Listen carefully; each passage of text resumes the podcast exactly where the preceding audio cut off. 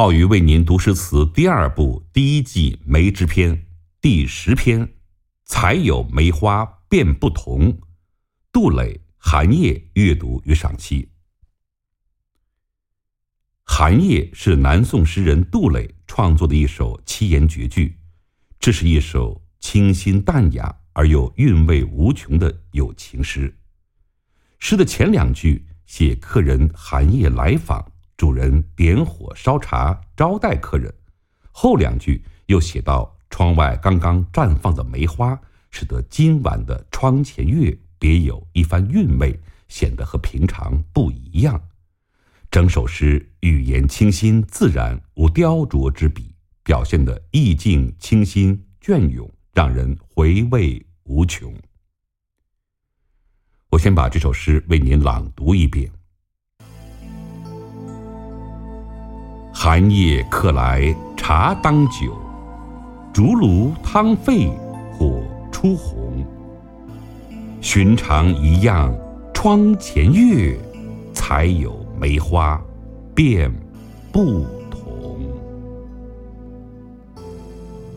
这首诗因为被亲家诗选入，所以流传很广，几乎稍读过一些古诗的人都能够背诵。寒夜客来茶当酒，即被当作口头话来运用。常在口头的话说的时候，往往用不着思考，会脱口而出。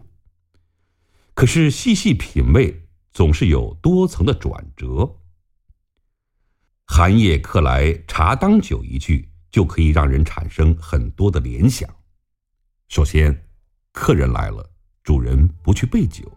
这客人必是熟客，是常客，可以倚仗无时夜敲门的。主人不必专门备酒，也不必因为没有酒而觉得怠慢了客人。其次，在寒冷的夜晚，有兴趣出门访客的一定不是俗人，他与主人定有共同的语言，共同的雅兴，情谊会很深，所以能与主人寒夜煮茗。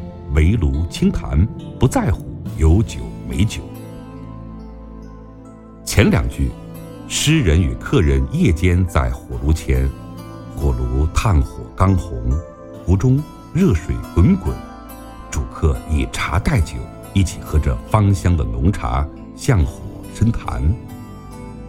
而屋外是寒气逼人，屋内是温暖如春，诗人的心情。也与屋外的境地迥别。三四句便换个角度，以写景融入说理。夜深了，明月照在窗前，窗外透进了阵阵寒梅的清香。这两句写主客在窗前交谈的很投机，却有意无意的牵入梅花，于是心里觉得。这见惯了的月色，也叫平常不一样了。诗人写梅，固然有赞叹梅花高洁的意思在内，更多的却是在暗赞来客。寻常一样窗前月，来了志同道合的朋友，在月光下品茗轻谈，这气氛可就与平常大不一样了。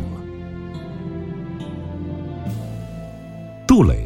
生年不详，卒于公元一二二五年。南宋诗人，字自野，号小山，今江西抚州人。